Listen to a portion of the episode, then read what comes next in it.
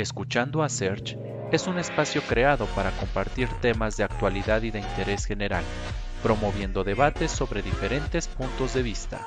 Porque mi voz también es tu voz. Bienvenidos. Muy buenas tardes amigos, sean bienvenidos a este nuevo capítulo de Escuchando a Search. Estamos ya en los últimos episodios de esta octava temporada y bueno, pues hemos tenido invitados de todo un poco. Y después de este periodo de puentes y celebraciones de, de Muertos y demás, bueno, pues estamos retomando precisamente estas charlas con nuestros invitados.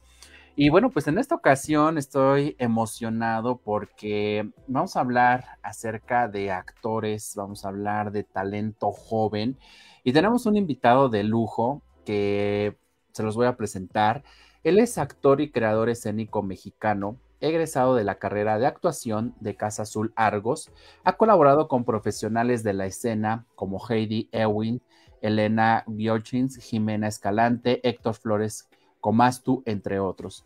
Entre sus trabajos teatrales más destacados se encuentran Translúcido, dramaturgia y dirección de Elena eh, eh, Nostalgia de Atenas, dirigido por José Caballero, Los gatos me vieron huir, de Diego Alba, Snapland, de Eduardo Córdoba.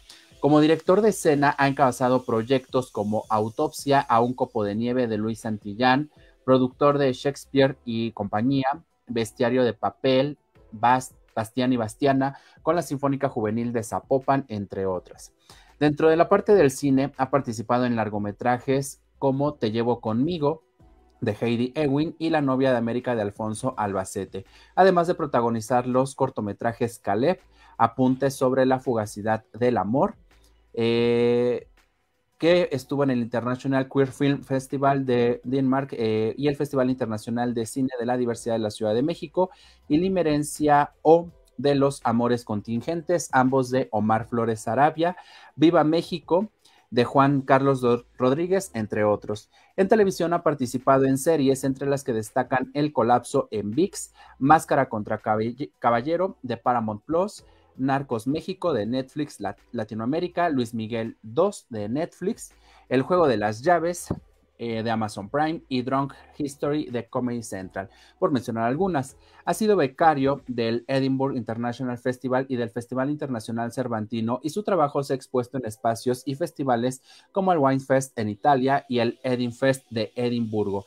Además de su labor actoral en teatro, cine y televisión, es actualmente docente de la licenciatura en actuación en Casa Azul Argos y el diplomado de creación escénica con impacto social en Shakespeare y compañía. Actualmente es beneficiario del programa Creadores Escénicos del Sistema de Apoyos a la Creación y Proyectos Culturales FONCA en el periodo 2022-2023. Y bueno, pues para mí es un placer recibir en esta ocasión a Alberto Juárez. Alberto, buenas noches, ¿cómo estás? Hola, ¿qué tal Sergio? Todo muy bien, muchísimas gracias por el espacio, muchísimas gracias por la entrevista y por, por todas las flores que me avientas. Sí, sí, sí. No, de hecho aquí, bueno, pues es el espacio para, para ustedes, para compartir un poquito de su trabajo, para compartir un poquito de su trayectoria, eh, porque creo que de pronto pues hace falta, ¿no? Hacer un pequeño retroceso, un poquito de, de memoria acerca de, lo, de todo lo que hemos eh, hecho a lo largo de este tiempo y obviamente, pues hablar también de cuestiones jóvenes, ¿no? Esta parte de, de, los nuevos actores que están saliendo. México es una cuna de actores y de talentos que ya vemos en las pantallas grandes, digo, como es tu caso, con producciones eh, que tienen este alcance internacional, esta proyección. Y bueno, trabajar con gente que ha hecho prácticamente una vida en el medio, creo que es un factor también importante que ayuda a que ustedes crezcan, que ayuda a que ustedes desde su trinchera pues desarrollen más habilidades, más que esas que se aprenden como tal en la escuela. Pero Alberto, pues para entrar en materia, ¿cómo es que decides precisamente dedicarte a esto de la actuación? ¿Por qué estudiar esto y por qué no ser médico, abogado? ¿Cómo es que llegas aquí? Fíjate que siempre que me hacen esa pregunta les digo que mi historia de por qué quise ser actor es la más aburrida de todas, porque ah, he escuchado unas tremendas, ¿no? La de mi maestro Rodolfo Obregón, que estaba en la escuela de veterinaria y buscando una cuerda se mete al CUT y ve a los actores brincando bochos y haciendo todas estas acrobacias que hacen y es cuando queda enamorado de el arte del actor, del teatro y, escuchando esas, pues la mía me parece la más aburrida de todas, porque yo siempre supe que quería ser actor, desde niño. mi mamá me, me, llevó en alguna ocasión a ver una obra de teatro, estando yo muy, muy chiquito, y me acuerdo que, que tuve esa sensación, la recuerdo perfectamente, de saber que quería estar haciendo eso, que quería provocar esa especie de magia que era lo que a mí me provocaba como espectador o como yo en mi mente infantil podía articularlo. Entonces, toda la vida eh, fui actor infantil en distintas producciones de eh, amateur, de compañías amateur en, el lugar de donde yo soy, que soy de San Juan del Río Querétaro. Posteriormente entré a la universidad, le, le, dije a mi mamá y a mi papá que quería ser actor y por supuesto me dijeron, como a muchos de los mexicanos, que, que estudiara una carrera de verdad. Sí y estudié, soy también licenciado en diseño gráfico. Y estando en la universidad pertenecí al grupo de teatro universitario y en cuanto salí ingresé a la carrera de actuación de Casa Azul, que es una, eh, era una escuela en la que yo eh, había conocido a muchos actores que, que, admiraba en ese momento y que habían egresado o que estaban estudiando ahí. Entonces, siempre tuve esa idea en la mente, en la cabeza, de, de, poder, de poder ser actor con todo lo que implica hoy y lo que soy consciente hoy de lo que implica ser actor. Que por supuesto no es la misma idea que tenía cuando era niño, ¿no? Era va cambiando distinto y un poco esta, esta, esta profesión lo que tiene es que está también muy llena de, de oropel, de lo que creemos que es. Y cuando te adentras en ella, cuando por eso que es la vocación, creo yo, eso que es el llamado de la vida, cuando te adentras verdaderamente a lo que implica el arte del actor, que yo lo relaciono con el arte de la empatía, el arte de la compasión, eh, sentir pasión con el otro, sentir pasión por el otro, ponerte en los zapatos del otro. Eh, esa es una responsabilidad tremenda como agente de cambio, como una persona que tiene acceso a un micrófono, como una persona que de alguna manera es un creador de discursos, de narrativas. Eh, adentrarme a eso ahora, por ejemplo, que además soy, soy docente de actores en formación, me otorga una responsabilidad tremenda que hace que todos los días yo me levante y decida que quiero ser actor. Yo todos los días elijo ser actor, a pesar de todas las vicisitudes del medio, que también las hay. Eh, elijo, elijo el arte de la compasión por sobre todas las cosas que un sistema como en el que estamos inmersos nos exige y nos demanda. Sí, pues definitivamente el, hecho de, de estar en una profesión siempre nos va a llevar, ¿no? Al, hecho de que si algo te gusta, realmente no lo vas a ver como un trabajo, lo vas a ver como una pasión, lo vas a ver con este enfoque de es lo que quiero hacer, es lo que me hace feliz y con esto me siento pleno.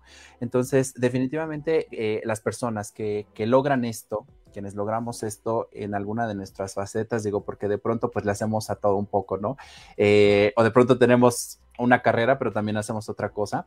Eh, creo que realmente eso es lo que nos llena y lo que hace que también nuestra vida tenga sentido y sobre todo porque estamos impactando la vida de más personas.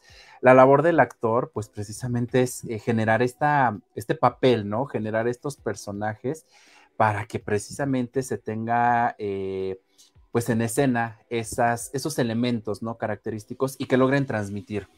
Y, cuando eso se logra, pues creo que el público definitivamente lo agradece porque no está viendo a actores, digamos, planos, sino que está viendo actores creando y haciendo un verdadero personaje.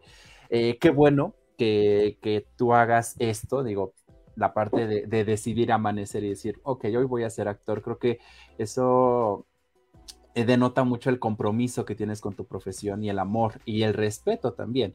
Eh, digo, hay infinidad de actores, hay personas que se forman, ¿no? Pero de pronto, pues, ok, lo ven como, ok, es mi trabajo y se queda solamente en cumplir por cumplir, ¿no?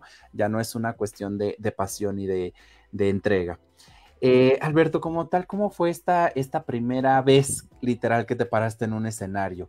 ¿Cuál fue tu primera obra? Digo, ya eh, terminando esta parte como como la carrera, ¿no? Porque pues de niño, eh, digo, de pronto no es necesario como que tener las tablas, se pierde el, miedo como niño y te avientas a hacer todo, pero ya a un nivel, llamémosle profesional, ya es otro rollo, ya entra el pánico, ya hay una cuestión ahí. ¿Cómo fue esta experiencia?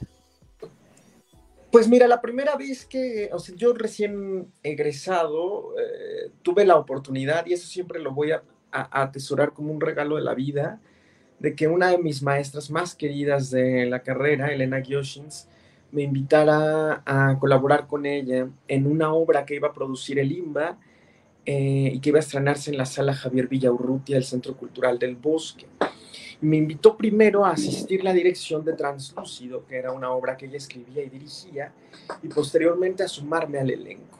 Entonces, esa fue como mi, mi primera experiencia eh, saliendo de la carrera y fue un reto tremendo. Fue un reto tremendo porque es una obra preciosa.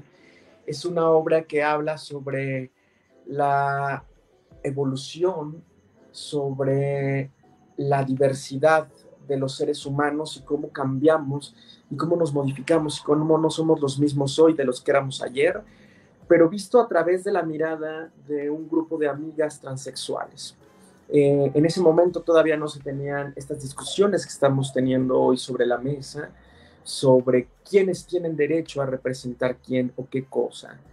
Eh, y en aquel momento, eh, Elena, mi maestra, me invitó a sumarme al elenco en el papel del personaje de Nicté, que es una chica trans que trabaja como sexoservidora en, en la Ciudad de México y que es amiga de la activista Ernesto Torres Hernández. Entonces, acercarme a ese universo era completamente distinto, era un reto para, para alguien que estaba recién desempacado de la carrera, ¿no? Sí. Y fue un regalo precioso, fue un regalo maravilloso y que siempre voy a atesorar, la confianza que depositó en mí para poder eh, encarnar uno de esos personajes.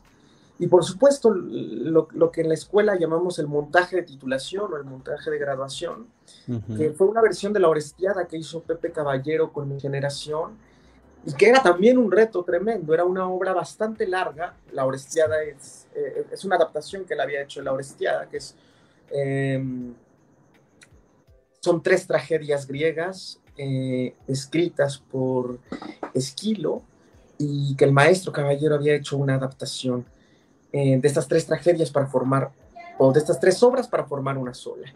Y ahí yo hacía el personaje de Agamenón, el rey de Micenas, y también encarnar, entrarle a este arquetipo del patriarca, a final de cuentas, del rey, de el militar, del estratega militar, era un reto para, para como yo tenía construida mi identidad en ese momento, que soy alguien que apenas raya el 1,60, eh, extremadamente delgadito, eh, que siempre justo los personajes que la industria y, los estereotipos en los que invariablemente nos encaja esta industria me había otorgado siempre personajes de niño, personajes de adolescente, otro tipo de rango que el maestro, alguien además con la trayectoria del maestro Caballero, confiara en mí para adentrarme en los universos de, semejante paquetote que es un patriarca de ese nivel, eh, eh, el arquetipo del patriarca, del rey, del estratega militar, de este hombre que es capaz de llevar a su hija al sacrificio para,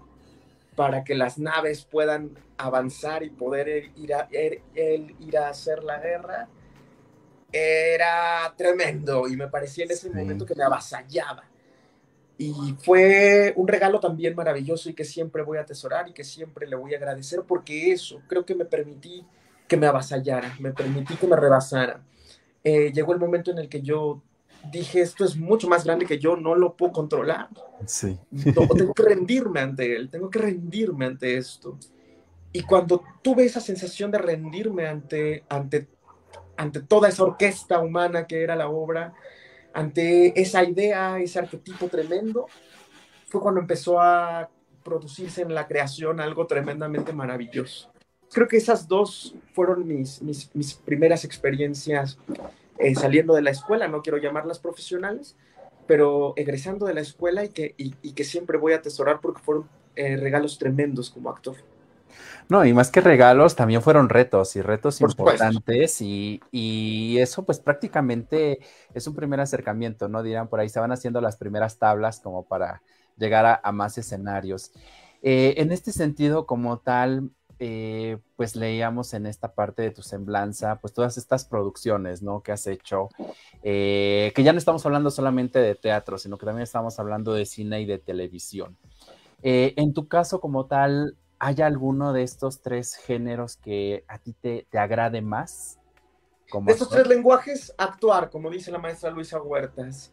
Actuar, actuar, actuar crear ficción, abrir ficción, construirla, es un regalo tremendo para, para todos los actores. Dice por ahí, eh, o dicen por ahí, encontré una frase, creo que de Morgan Freeman, creo que sí, si no me equivoco, que decía que, que el trabajo del actor era buscar la chuleta, buscar la chamba todos los días, hacer el casting, y el reconocimiento era ya poder entrar a actuar. Entonces, invariablemente, actuar en cualquiera de esos en cualquiera de sus lenguajes, las plataformas, la televisión, el cine, cada, cada formato tiene su propio lenguaje, tiene sus propias reglas, pero el acto de construir ficción, el acto de fe, el acto de fe en el que nos adentramos los actores, ese salto, es, eh, me parece que es igual, tiene que ser igual el compromiso.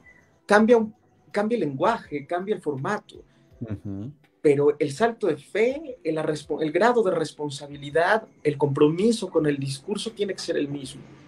Sí, sí, definitivamente. Digo, en unos hay cámaras, en otros hay que improvisar, en otro hay toma dos, pero a final de cuentas es lo mismo, es lo mismo. Es lo mismo para el actor, ¿no? Digamos que ahí cambiamos de directores y cambiamos de equipo, pero a final de cuentas es el mismo trabajo. Y en este sentido, como tal, Alberto, ya cuando tu familia te vio, bueno, pues ya, como actor y todo, este, pues, ¿qué dijo, no? Al principio de, estudia algo que, que, sí sea una verdadera profesión, pero ya cuando te ven en escena y que comienzas a desarrollar tus primeros proyectos, ¿cómo fue ese cambio? Digo, porque la familia de pronto no cree en uno, pero ya cuando nos ve en escena o haciendo algo, dice, ay, pues sí, sí tenía razón, como que sí tenía ganas de esto, ¿no? ¿Cómo fue tu caso? Pues yo creo que ha tomado tiempo, no, no creas incluso todavía. Em, en, en algunas producciones en las que llegan mis papás, por ejemplo, a verme, eh, siempre me dicen que ellos van a ser los críticos más implacables y más... Eh, entonces yo, yo creo que les ha tomado tiempo, eh, definitivamente, y en ese sentido, creo que todos los padres, o quiero creer que todos los padres actúan desde el amor. y, hay, y hay un acto de amor profundo en querer que no sufras en un sistema económico tremendo y voraz como en el que estamos, el mundo en el que nos toca vivir y que quieren que de alguna manera tengas, tengas algo seguro o, o, o, te acerques a un, a, un, a un, grado de certeza en este mundo y que eso eh, conlleva cierto miedo. Entonces, pues no creas que les ha sido fácil. A la fecha no creo que les sea fácil. Pero bueno, yo creo que ya a la edad que tengo, supongo que asumen que eso no va a cambiar y que decidiré y que seguiré llevando mi vida de la manera en la que a mí me plazca y en la que yo lo decida. Eso sí, ya después como que se resignan, diría yo. Ni modo, exacto. Sí. Oye, Alberto, y en esta cuestión como tal, digo, la actuación sí es un medio bien demandante, ¿no? Porque pues tienes que estar en ensayos, eh, tienes que hacer un trabajo de equipo a final de cuentas. Eh, pero en este sentido como tal, ¿qué tan complicado es para ustedes como actores jóvenes precisamente el poder encajar precisamente con esta parte, eh, pues de más figuras del medio, con productores, con personas con trayectoria, porque pues dirían por ahí de pronto, ay, pues los jóvenes no saben nada, ¿no? De pronto como que no, tienen mucha fe o mucha eh, confianza en lo, que, en lo que se puede hacer. Eh, ¿Cómo crees que sea esta parte precisamente de la inclusión de este talento joven precisamente en el medio? Digo, desde las diferentes aristas que tiene? Yo creo que es complicado. Eh, cada vez hay más posibilidades, a diferencia, por ejemplo, de el gremio como era hace 20 o 30 años. Creo que cada vez se van abriendo las posibilidades, cada vez más se van abriendo otros tipos de plataformas, de maneras de abrir ficción, producciones independientes, producciones que se levanta un grupo de amigos y que eso de alguna manera va abriéndole la puerta al discurso de distintos actores, de actores jóvenes, de eh, sangre nueva, sangre fresca, pero creo que invariablemente también tenemos que pensar que seguimos eh, inmersos en una industria que tiene una narrativa que tiene una narrativa que ha sido constante desde el surgimiento de la propia industria cinematográfica, eh, televisiva, por supuesto, y que, y que no ha cambiado y que no quiere cambiarla tanto. Eh, y que tenemos que ser conscientes de, de eso, que tenemos que, que cambiar. Ay, tuvimos aquí un... Perdóname, este, me entró una llamada y... sí, sí, eh, sí, no hay problema. Y que tenemos que intentar cambiarlo, porque eh, porque esta narrativa... Creo que estamos aquí con la llamada, bueno, pero ahorita que se retome la parte de la entrevista, ya estamos aquí de nuevo con Alberto, entonces, igual. Vamos a ver, vamos a ver. Sí, pues ah, eh, mencionábamos, ¿no? Es muy interesante este, este medio, eh, precisamente también demandante. Entonces vamos a, a, retomar esta charla con, con, Alberto. Ya estamos aquí. Si enciendes, ahí está, ya estamos. Sí, sí, sí, no te preocupes. Entró la llamada. Voy a corriendísimo porque hay una emergencia, pero ahorita regreso. Claro que sí. No tardo ni un minuto. Claro que sí, claro que sí, sin problema.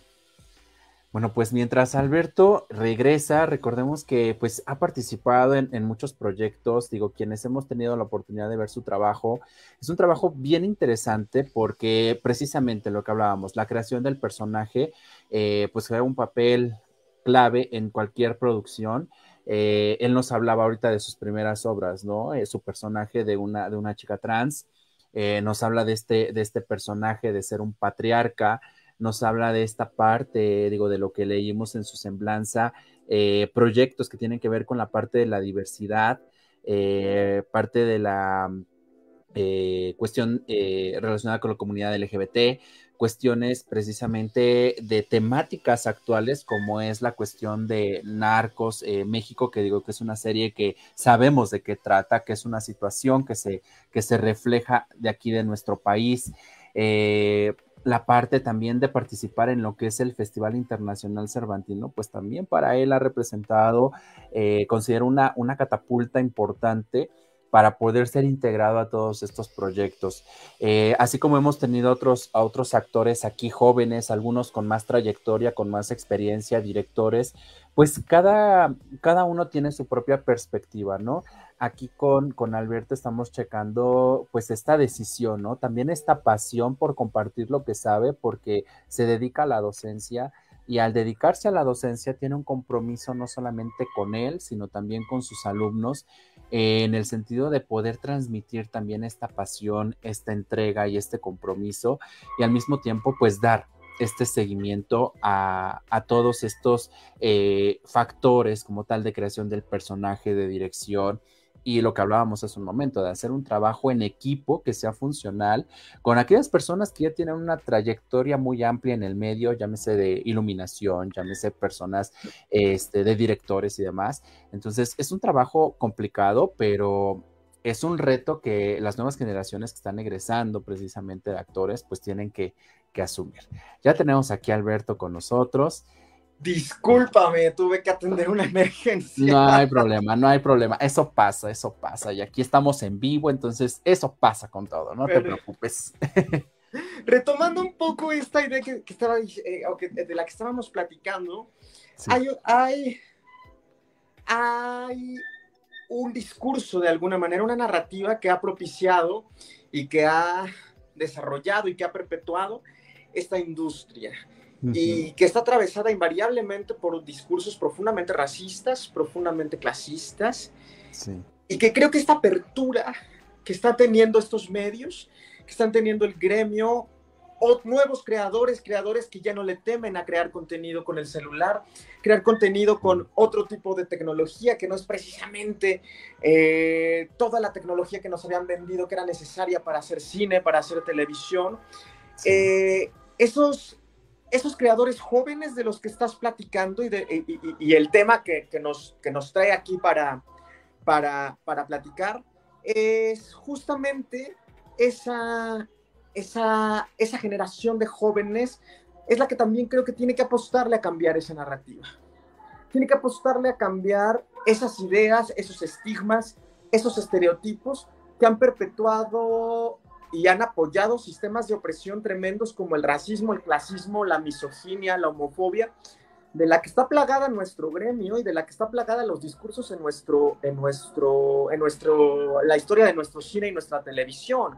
Hace falta echarle un ojo a, a los, a los contenidos que creaba, por ejemplo, Ortiz de Pinedo o, o Eugenio Derbez, que están cargados de ese, de esa misoginia tremenda, de ese racismo, de ese clasismo recalcitrante y profundamente dañino. Entonces creo yo que sí hay que sumar y hay que apostar por entrar a esos lugares, por entrar a, a esos espacios, las nuevas generaciones, pero también por buscar cambiar esa narrativa con que los, o, o, buscar que los nuevos productos que se están creando, que están creando estos jóvenes, busquen cambiar esas narrativas. Eso me parece esencial de las nuevas generaciones. Sí, definitivamente, toda esta parte de adaptación y esta parte de evolución en todos los sentidos, ¿no? En todas las eh, profesiones, pero sobre todo en esta parte artística, romper con todos estos modelos, con todos estos paradigmas que, que han venido de años, que también forman parte, desafortunadamente, de nuestra cultura. Creo que eh, hace falta, ¿no? Ya se está haciendo algo, pero todavía falta mucho por hacer, ¿no? El, el romper algo que se ha trabajado por cientos de años quizá, va a ser muy complicado, pero no es imposible. Entonces ahí está la labor de, de no solamente de ustedes, eh, precisamente en el medio, sino también de la misma sociedad, al entender que precisamente es una cuestión de comunicación, es una cuestión de transmitir ideas, de poner sobre la mesa ciertos temas, porque bueno, eh, tú eres uno de los actores que hemos tenido aquí, hemos tenido también a varios, a, varios actores, también este, tanto mexicanos como españoles, a directores, y precisamente es lo que nos platica, ¿no? De pronto poner una puesta en escena que hable sobre una temática, este, social que esté causando revuelo, feminicidios, diversidad sexual, cuestiones en contra de la iglesia, pues incluso hasta para nosotros es una cuestión de miedo. ¿Por qué? Porque a lo mejor no nos va a llegar el público que esperamos por el mismo tema. O de pronto va a llegar y te va a criticar o, hasta tenemos el miedo de que nos avienten algo o saliendo nos hagan algo por tratar de esos temas. Cosa que no debería pasar porque también tenemos el derecho de la libre expresión y a final de cuentas estamos expresando un tema que precisamente es actual y que tiene que ser atendido y entendido, ¿no? Porque esa es la, finalidad también de, esta, de esta arte de, hacer teatro y de actuar. Totalmente, totalmente. Y, creo que ahí está también la responsabilidad que tenemos que tomar como creadores. Ciertamente hay que buscar ingresar a ese gremio, ingresar a, a estas estructuras, pero para cambiarlas, para dejar de replicar esos sistemas, porque son es la serpiente que se muerde la cola. Ahora, por ejemplo, estos colectivos antirracistas, estos colectivos antipatriarcales que hablan em, y que están demandando una representación digna en estos medios, en estos espacios, de repente empiezan a, reclamar esta representación, es, es, un digno reclamo, me parece, y se empiezan a echar en este gremio y en esta industria y en todo el monstruo que va eh, eh, de alguna manera encarnando esta industria, la pelotita entre unos a otros, el director de casting se la pasa al productor, el productor al productor general, el productor general al director de la cadena, el director de la cadena a e, etcétera, etcétera, y al final cuando llegan a la cabeza el público, el público es el que lo demanda. ¿Cómo no va a demandar el público si eso es la narrativa que ha visto durante por lo menos 100 años? Sí, sí, ¿Cómo la cambiamos? Sí, sí, es un, es un proceso complicado, pero pues bueno, a seguir, a seguir trabajando definitivamente con esta parte.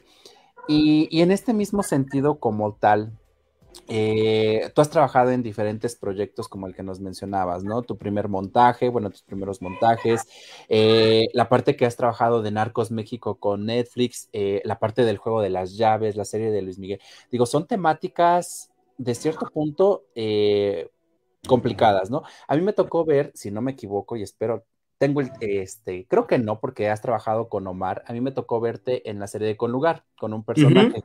Entonces, Eh, has trabajado en esta parte de, temáticas relacionadas con la comunidad, esta parte de narcos, este, también tuvimos aquí a Vladimir, Vladimir Rivera, que es uno de los, de los, este, bueno, yo lo conozco, trabajé con él aquí en Puebla en un proyecto de teatro, este, pues también ahorita que ya andaba ahí en, esta, en esta parte de narcos, bueno, pues ah, estamos hablando de una cuestión social que se sabe, pero que de pronto se deja como que habla de ello, pero tampoco ataques porque pues, es un conflicto social, ¿no?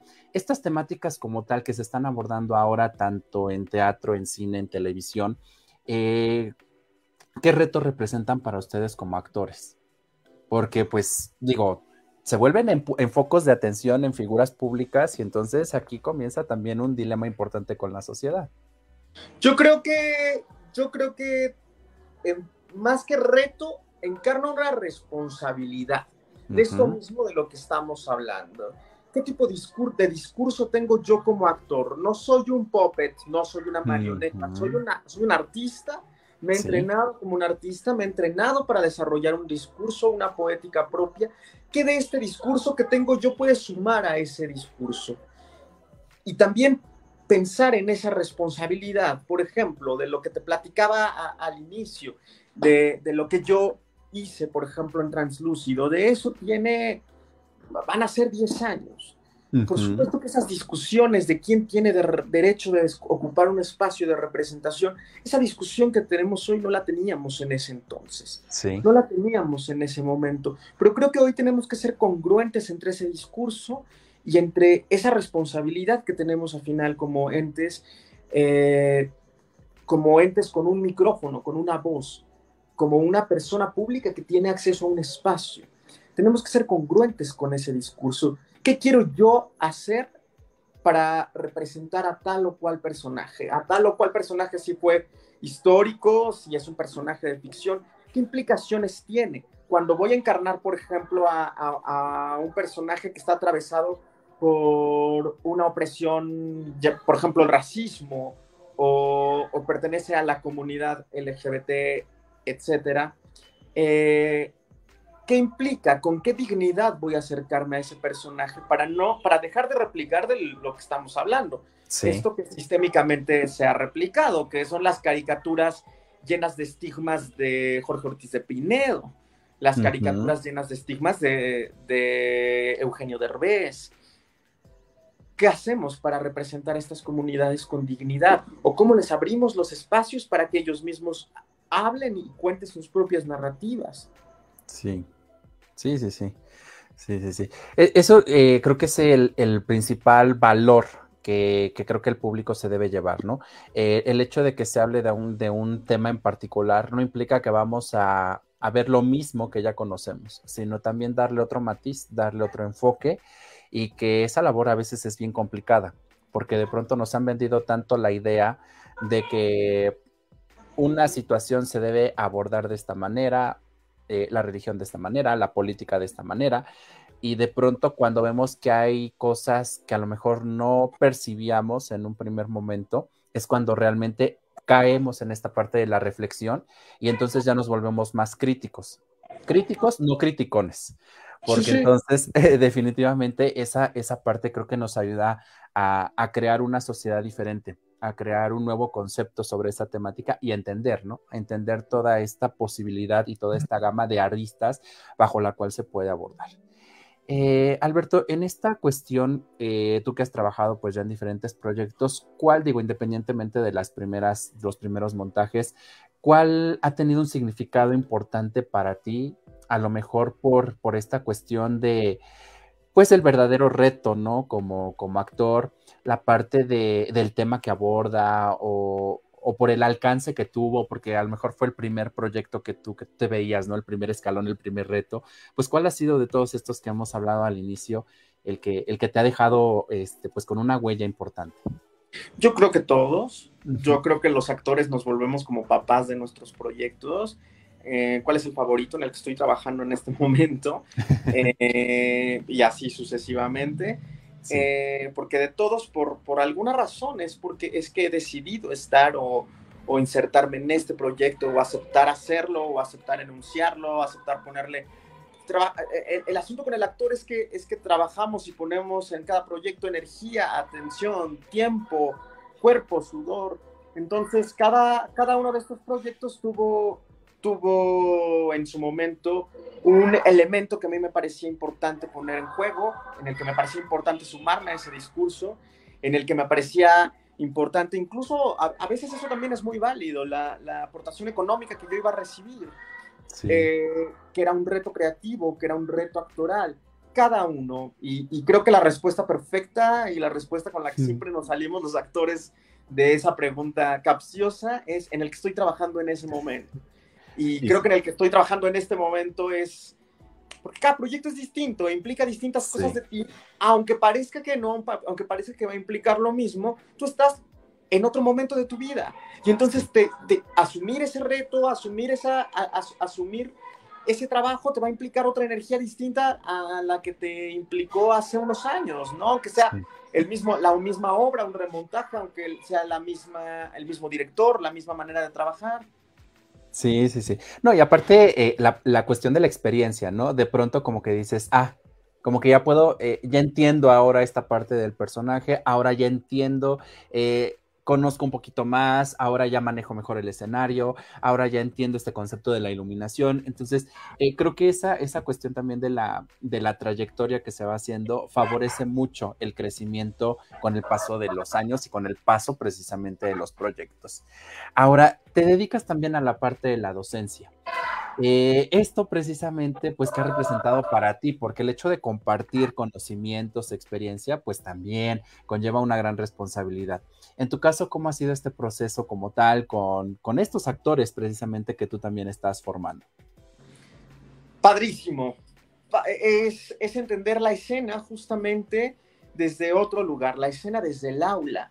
Eh, a final de cuentas, de lo que venimos platicando desde, desde que comenzó esta entrevista eh, y este espacio tan lindo, eh, hemos hablado de lo que implica sumarse a una industria que tiene, a final de cuentas, un discurso, que tiene una narrativa, que tiene una manera de hacerse y cómo la podemos cambiar desde dentro. Pero lo que me encanta a mí, por ejemplo, de hacer escena desde el aula, desde la docencia, es que es un verdadero espacio de creación, es un verdadero laboratorio, es un verdadero laboratorio de prueba y error en el que, en el que no hay eh, en el que se puede probar todo, vamos, en el que no hay ningún riesgo, en el que es un espacio seguro, en el que es una red de apoyo, en el que puedes probar todo y si se fracasa no pasa nada. Y entonces ese es un verdadero laboratorio, es un verdadero proceso creativo. Si tú fracasas en la industria, te cuesta años de carrera, te, cuesta, te cuesta contratos, te cuesta, o sea, te cuesta fracasar en la industria. Sí. Y en la escuela es parte del proceso, porque el arte no es una receta, porque el arte no es una operación a corazón abierto. El arte mm, no tiene pasos. El arte es un sistema, es un esquema de producción que se alimenta de la creatividad, que se alimenta del grupo que esté formado. Y en ese sentido, la posibilidad de crear desde el aula para mí ha sido un regalo tremendo.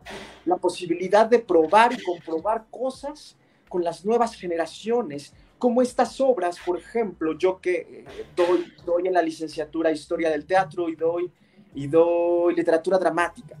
Por ejemplo, estas obras que dialogaban de una manera para mis maestros, que dialogaron en su momento para mí desde otro lugar, cómo dialogan con estas nuevas generaciones, qué las mantiene vigentes. Eso para mí es estar refrescándome, es estar en entrenamiento, es estar en contacto con las vanguardias. Eh, eh, la, escena desde la docencia es un regalo tremendo y que voy a agradecer siempre la oportunidad de poder ejercerlo. Wow. Y, fíjate que eres de los pocos, eh, pues digamos, invitados que hemos tenido que aparte de dedicarse a una profesión, también se dedican a la docencia. nuestro entrevistado del, capítulo anterior también nos hablaba de eso, ¿no? Él, él, se dedica a la parte de maquillaje y caracterización. Entonces me dice, conmigo llegan, dice, y, yo nunca me pongo a, este, dice, mientras yo más les comparto, más aprendo. Claro. y nunca me voy a quedar con la parte de no enseñarles o enseñarles lo que a mí me conviene porque pueden llegar a quitarme el trabajo. Además, dice, no, si ellos aprenden, yo aprendo más, me veo obligado a. Y entonces, quizás si en un primer intento yo hacía algo de esta manera, y llegan y me preguntan y les digo que lo hagan de esta manera, bueno, de pronto vamos a buscar opciones, ¿no? incluso eh, este crecimiento ya es para ambas partes, tanto para ellos como para mí.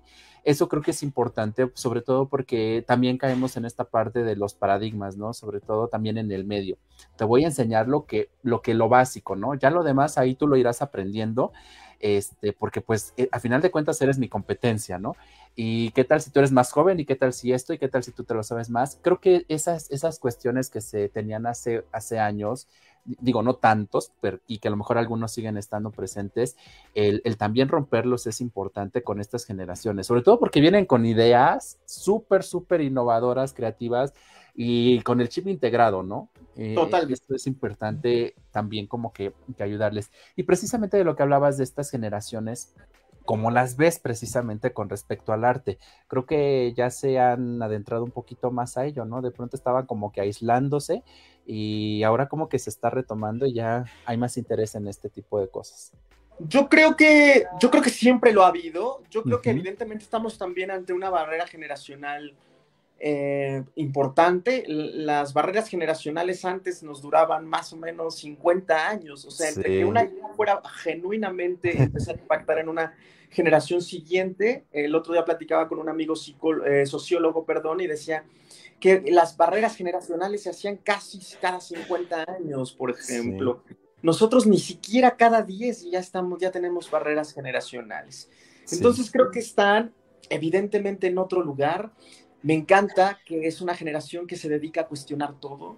Sí. Mi generación, nuestra generación, creo que todavía le tocó comprarse la idea de que había cosas escritas, escritas en piedra y que eran inamovibles. Creo sí. que nada es inamovible para esta generación y eso sí. me, me, entusiasma, me conmueve, me, me dan muchas ganas de trabajar con ellos, de crear con ellos y con ellas. Eh, porque no hay nada inamovible para ellos, no hay nada escrito con piedra eh, veo una generación resiliente, que no sí. se conforma, que no se calla, que no se calla ante las injusticias, que denuncia las injusticias. Y eso me parece valioso y me parece valiente. Pero también uh -huh. que, que, que, como en, en, en, contrapunto a eso, creo que también que es, eh, creo que es una generación que cree que inventó todo que cree que inventó todas las luchas, que las luchas acaban de surgir con ellos, ¿no? Es una sí. generación que cada vez, por ejemplo, la conciencia histórica le cuesta un poquito más. Sí. Pero eh, en compensación, es una generación que no se calla. Es sí. una generación que denuncia.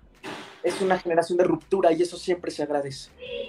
Sí, es una cuestión también muy proactiva. Es una generación que que de pronto nos, nos, puede llegar a causar como que problemas o de pronto a, a, a, ciertas generaciones precisamente anteriores les causa un shock, pero que también les demuestra, ¿no? Lo que pueden llegar a ser, lo capaces que son y también la cuestión de la organización, ¿no? La organización que tienen y el cómo sus ideas convergen en un mismo punto para llegar a un mismo objetivo.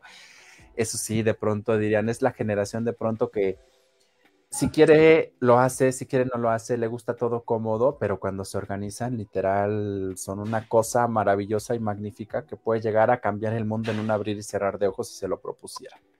Totalmente. Alberto, ¿y a ti qué te gusta más? Digo, a lo mejor esta es la, la famosa pregunta del millón. ¿Te gusta más actuar, estar en el escenario o te gusta más la docencia? Actuar, siempre elegiré actuar, siempre pero en la docencia he podido encontrar un espacio de retroalimentación, de diálogo, de enriquecimiento, de experimentación, cosa que no, sin la que no puedes actuar. O sea, sí. sin tales cosas no puedes actuar. Y es, es una vez más, es una sin la otra. Igual, sí. un docente que solo se dedicó a la docencia y que no está al día de lo que de los las exigencias sí. y los requerimientos de una industria, de las, de las exigencias, perdón, y los requerimientos de un público, también qué, qué carajo está enseñando. Sí. Entonces, no, no, no creo que haya una cosa sin la otra, ¿eh? Yo creo, sí. que, yo creo que van de la mano, yo creo que van de la mano. Sí, a final de cuentas creo que todo se complementa. Eh, lo, lo, mencionaba en algún momento, digo, pues es que de pronto todo, todo ayuda, ¿no? O sea, todo, el hecho de que te dedicas a una cosa, que hagas otra, eh, tarde o temprano le encuentras esa relación, aunque parezcan tan opuestos, le vas a encontrar la relación, porque eh, todo, todo en esta vida funciona como un sistema, todo está conectado, todo tiene un porqué y un para qué, y entonces eso es, eso es importante, saber combinar todo. Creo que quienes pueden hacer esta combinación de varias cosas, a final de cuentas son quienes más crecen, porque entonces tienen diferentes perspectivas para hacer y para crear. Totalmente. Eh, Alberto, en esta situación estamos saliendo precisamente de la, pues, de la pandemia. Digo, ya llevamos unos mesecitos. ¿Cómo ha sido ese reto para ti desde la parte precisamente actoral y desde la parte docente lidiar con estas limitantes de pronto de no poder estar en un escenario frente a un público, saber que precisamente es un trabajo complicado, que depende de estos espacios donde haya gente, eh, la parte de, de, enseñar, enseñar teatro no es lo mismo como que te enseña una operación matemática que puede ser digital. Entonces, ¿Cómo ha sido este reto para ti? El arte del actor es el arte del encuentro también. El arte del teatro es el arte del acontecimiento. Eh, nosotros sufrimos muchísimo la pandemia. Yo creo que como ningún gremio lo sufrimos los artistas escénicos, los creadores escénicos. Eh, pero como toda la crisis siempre te sirve para pensar y repensar y recalcular y tomar aliento. Y creo que creo que esta crisis nos sirvió para repensar el, acto, el propio acto del acontecimiento, el propio acto del encuentro, que es alrededor del que gira nuestro arte, tuvimos que repensar invariablemente. No, no quedaba de otra o, o, o, no, o no chambeábamos. Sí. Entonces creo que, creo que en ese sentido también esta crisis eh, va a provocar una vanguardia tremenda. O sea, yo sí quiero ver qué tipo de teatro vamos a hacer una vez que hayamos asentado todo lo que fue ese aislamiento, ese proceso de, pues sí, de, de, estar enclaustrados prácticamente dos años. Una vez que lo hayamos asentado, yo quiero ver qué va a surgir de ahí.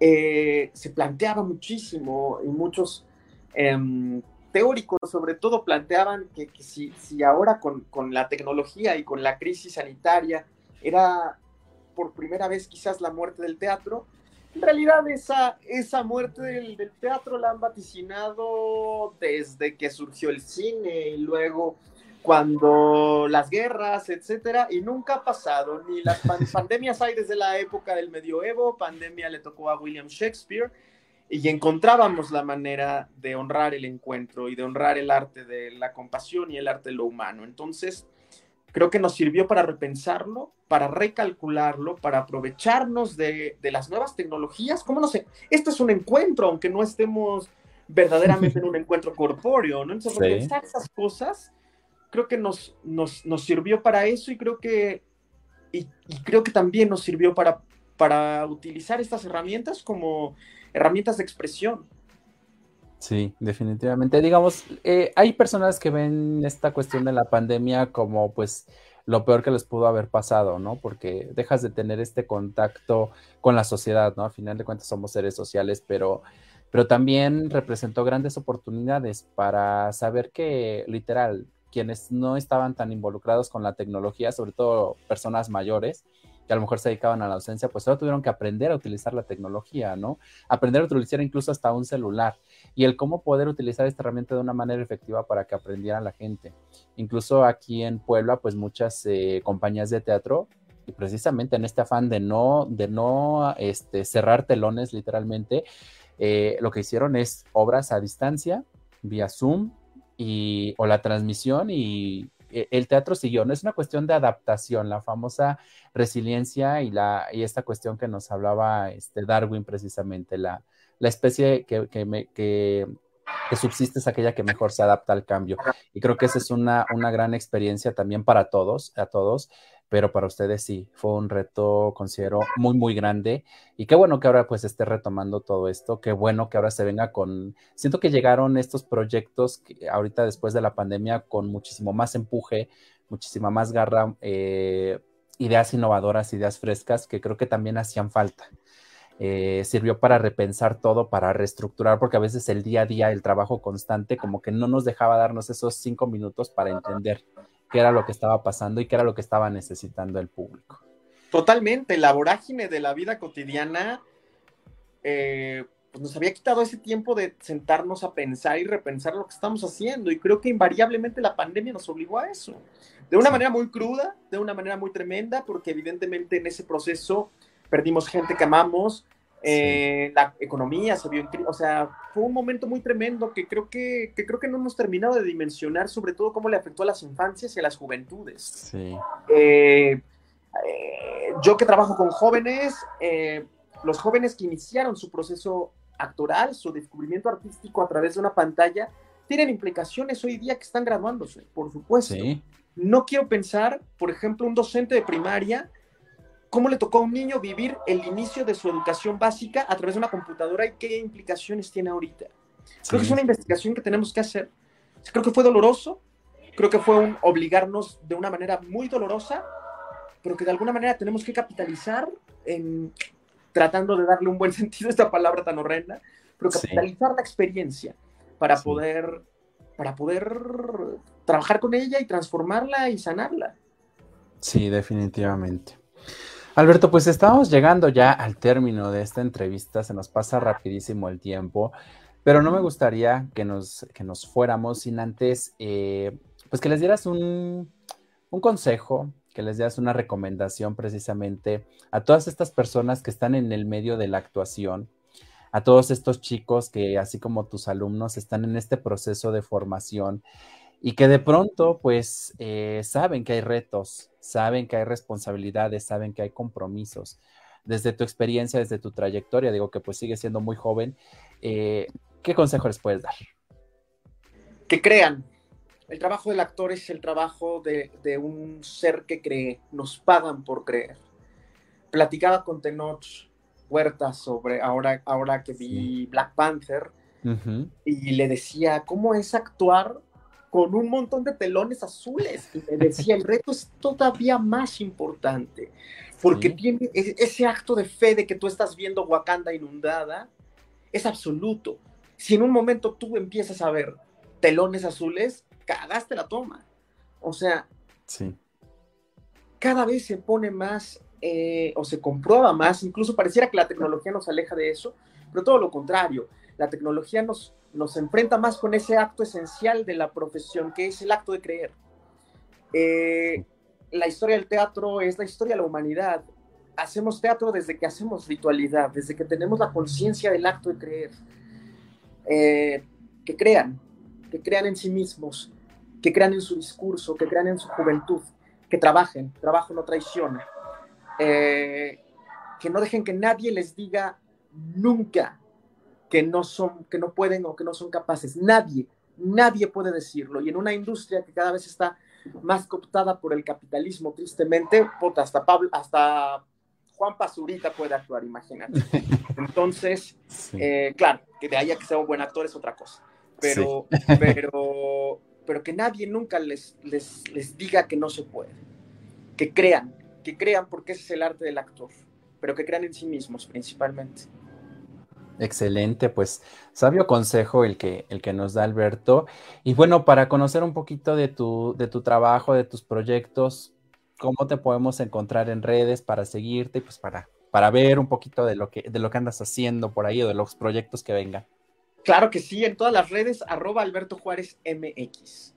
Ahí está, pues a seguirlo para que vean precisamente todo lo que platicamos aquí, eh, este, toda, toda esta experiencia que tiene Alberto, la manera en que, en que ha estado en diferentes escenarios, todo este alcance y que bueno, pues a final de cuentas, como nos hablaba desde el principio, rompiendo paradigmas de estatura, de experiencia, de edad y de miles de cosas a las cuales todos nos enfrentamos en todos los trabajos, en todas las profesiones, pues ahí lo pueden seguir. Y Alberto, pues la verdad a mí me dio muchísimo gusto platicar contigo. Digo, una hora se nos pasó volando. Sé que hay muchas cosas por, por platicar todavía. Ojalá más adelante podamos tenerte nuevamente por aquí, platicar precisamente de estos proyectos que a lo mejor se den para el siguiente año. Eh, agradezco mucho el que, el que precisamente hayas compartido con nosotros esta parte también de tu labor docente, porque pues también es muy importante y sobre todo por esta, eh, esta pequeña semillita que de pronto tenemos eh, que dejar, ¿no? En estas generaciones y que a lo mejor serán 30, 40 personas quienes nos escuchan, pero a lo mejor en una o dos personas de ellas precisamente va a generar, este impacto y creo que con eso ya estamos generando también este cambio, estamos rompiendo precisamente esta, esta cuestión, eh, sobre todo en, la, en el arte que, que hemos venido arrastrando, ¿no? Eh, de verdad, mi, eterno agradecimiento, de verdad que sigan los proyectos, que sigan los éxitos. Eh, una persona muy entregada a lo que hace y de verdad un placer haberte tenido por acá. No, hombre, el placer todo mío. Muchísimas gracias, Sergio. Muchísimas gracias por el espacio, por haberte acercado, por haberme buscado.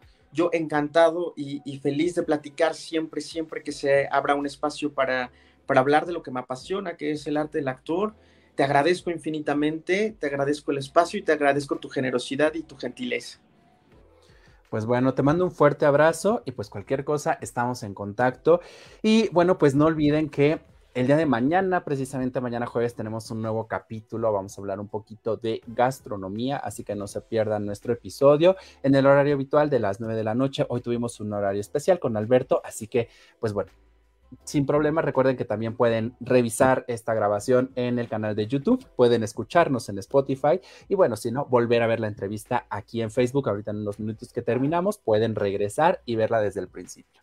A todos, una excelente noche, un excelente miércoles y abríguense porque ya empezamos con el frío. Alberto, nuevamente un abrazo y muchísimas gracias. Abrazo de vuelta, gracias a todos. Bye bye. Acuérdense, escuchando a Search porque mi voz también es tu voz.